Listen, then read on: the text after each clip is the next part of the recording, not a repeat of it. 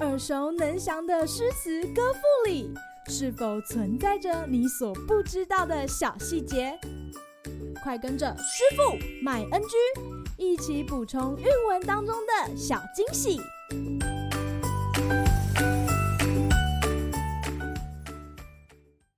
大家好，欢迎来到今天的师傅麦恩居。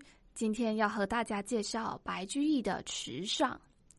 小娃撑小艇，偷采白莲回。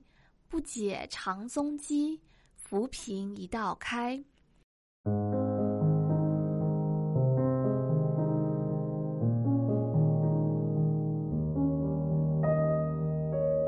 在经历了贬谪江州，晚年的白居易不再四海奔波，相反的，他在洛阳买下了一座著名的园林——吕道园。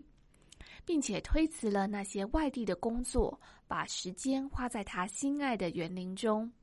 白居易就这样在洛阳过着他安闲的退休生活，闲暇时与刘禹锡等好友相互唱和，游山玩水。此外，他也投入佛教信仰，香山居士的称号也因此而来。这首《池上》便是白居易晚年创作的诗歌之一。描写孩童闯入他园中的池塘，偷偷采莲的经过。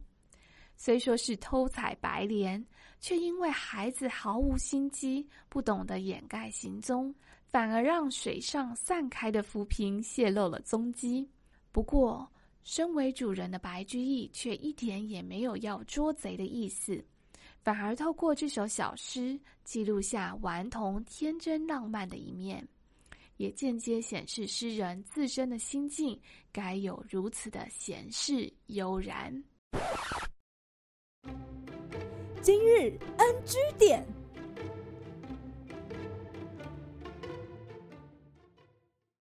这首诗名为《池上》，指的是园林中的池塘，而白居易对园林山水是出了名的喜爱。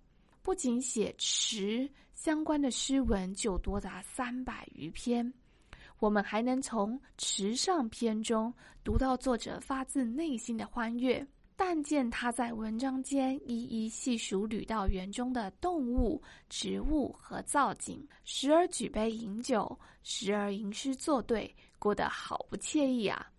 难怪他要说这样的生活是悠哉游哉，吾将终老乎其间。晚年的白居易时常被幼儿的童心童趣吸引，另一首《观游鱼》不仅详实摹写了儿童游戏于池塘间的情景，在表达小孩子天真活泼的神态之际，也带入了自己潜心向佛、闲适慈祥的临老心境。《观游鱼》这首诗是这样写的：“绕池闲步看鱼游，正值儿童弄钓舟。一种爱鱼心各异，我来施时耳垂钩。”好啦，今天的师傅麦恩居就到此结束，我们下回再见喽，拜拜。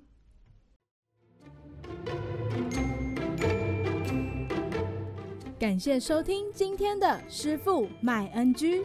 想要了解更多有关韵文的趣味知识，请记得按下订阅键，follow 我们，让你的诗词歌赋不 NG。